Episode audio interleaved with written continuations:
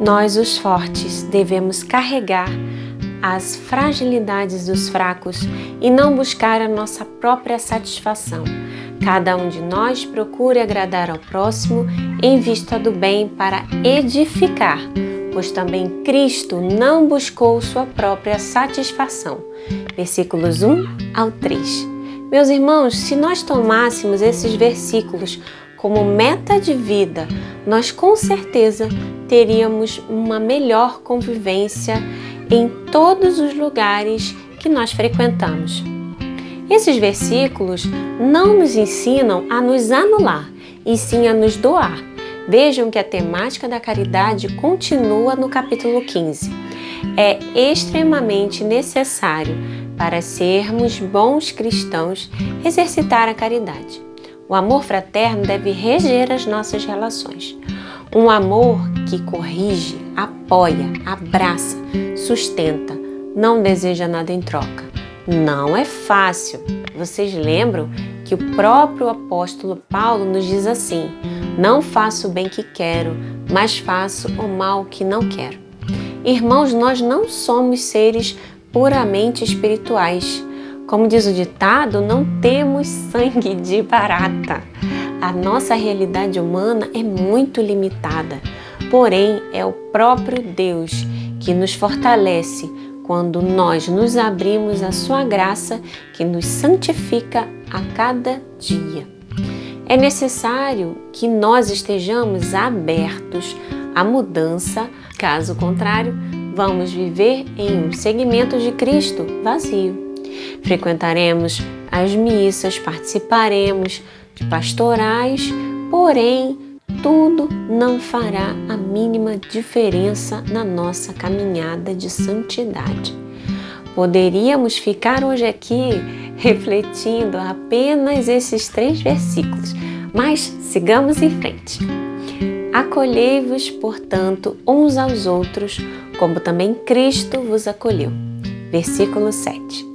Que belíssima lição de amor fraterno Paulo escreve a nós nesta parte da carta, não é verdade? Nos versículos 9 ao 12, Paulo mais uma vez faz uma citação do Antigo Testamento para completar suas colocações dos versículos anteriores. Dos versículos 14 ao 30, inicia a conclusão da carta fazendo um desfecho dos temas que ele abordou. Aqui na minha Bíblia, esta parte da carta tem uma nova seção que se chama epílogo. O que é epílogo? O que é isso?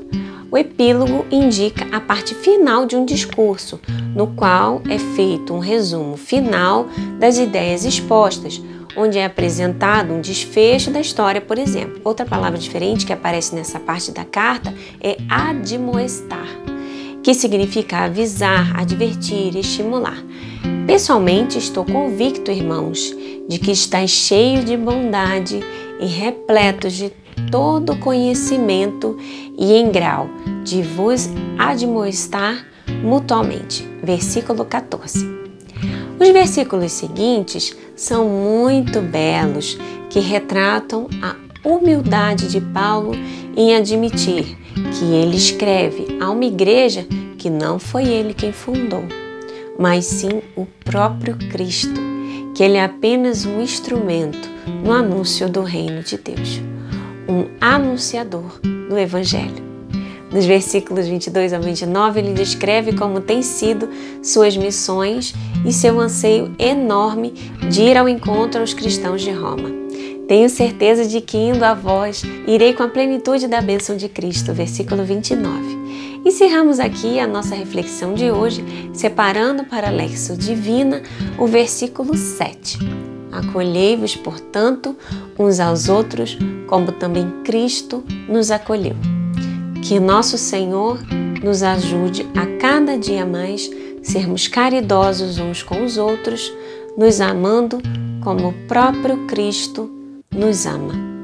Louvado seja nosso Senhor Jesus Cristo, para sempre seja louvado. Até amanhã, no nosso último dia de itinerário bíblico.